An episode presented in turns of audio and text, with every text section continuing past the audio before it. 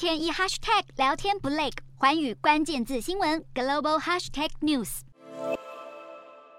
在高盛分析师对 Netflix 未来业务示警、下调股票评级和未来一年的目标价后，Netflix 股价十号应声大跌超过百分之五，收在一百八十二点九四美元。以历史收盘最高价来计算的话，目前股价已经暴跌了超过五百美元，如同腰斩。研究指出，由于疫情和乌俄战争等因素，Netflix 今年第一季取消订阅的人数创新高，用户数甚至近十年来首度出现下滑，不增反减了二十万用户。市场更预期第二季可能将流失两百万用户。外界担心，这是否代表串流媒体市场遭遇瓶颈？但事实证明并非如此。在迪士尼稍早公布的财报中，Disney Plus 订阅用户数成长七百九十万人，而整个串流服务业务用户数更超过一点三七亿人，总体成长近千万用户。在 Netflix 用户流失的同时，Disney Plus 却缴出亮眼成长。显然，并不是整个串流媒体产业都在萎缩。有专家认为，Netflix 出现严重衰退，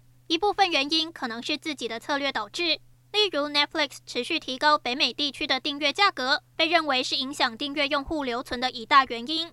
但 Netflix 并没有考虑改变策略，甚至计划针对多地的共享用户，在年底前推出价格更高的新方案。这恐怕会再引发另一波退。